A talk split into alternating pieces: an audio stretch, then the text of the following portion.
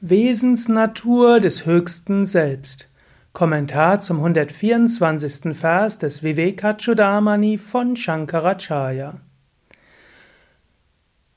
Attate sampravakshyami svarupam param atmanaha yadvijnaya naro bandhan mukta kalvalyam ashnute. Ich will dir jetzt die Wesensnatur des höchsten Selbst, Paramatman, erklären. Wer diese erkennt, wird frei sein von Bindungen, Fesseln und Anhaftungen und erreicht die höchste Befreiung.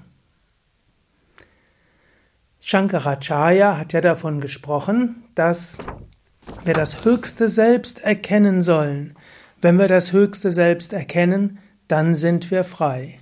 Er hat die letzten Verse vor allem davon gesprochen, eigentlich die letzten über 100 Verse, was man nicht ist, was das Nicht-Selbst ist. Aber es ist besonders wichtig zu erkennen, wer bin ich wirklich? Es ist wichtig zu verstehen, was ist meine wahre Natur? Shankara sagt, wenn du deine wahre Natur erkannt hast, dann kommst du zur Befreiung. Du bist eben nicht der Körper. Der Körper ist der Veränderung unterworfen. Du bist auch nicht deine Persönlichkeit. Auch die Persönlichkeit ist der Veränderung unterworfen. Aber du bist das unsterbliche Selbst, Satchit Ananda, Sein, Wissen und Glückseligkeit. Und wann immer du in Problemen bist, kannst du immer wieder sagen, ja, ich bin Sein, Wissen und Glückseligkeit. Vieles mag nicht so gut funktionieren. Aber wenn du wirklich auf dem spirituellen Weg gehst, dann wirst du erkennen, meine wahre Natur, Sein, Wissen und Glückseligkeit. Ich bin das unsterbliche Selbst. Ich bin der Atman.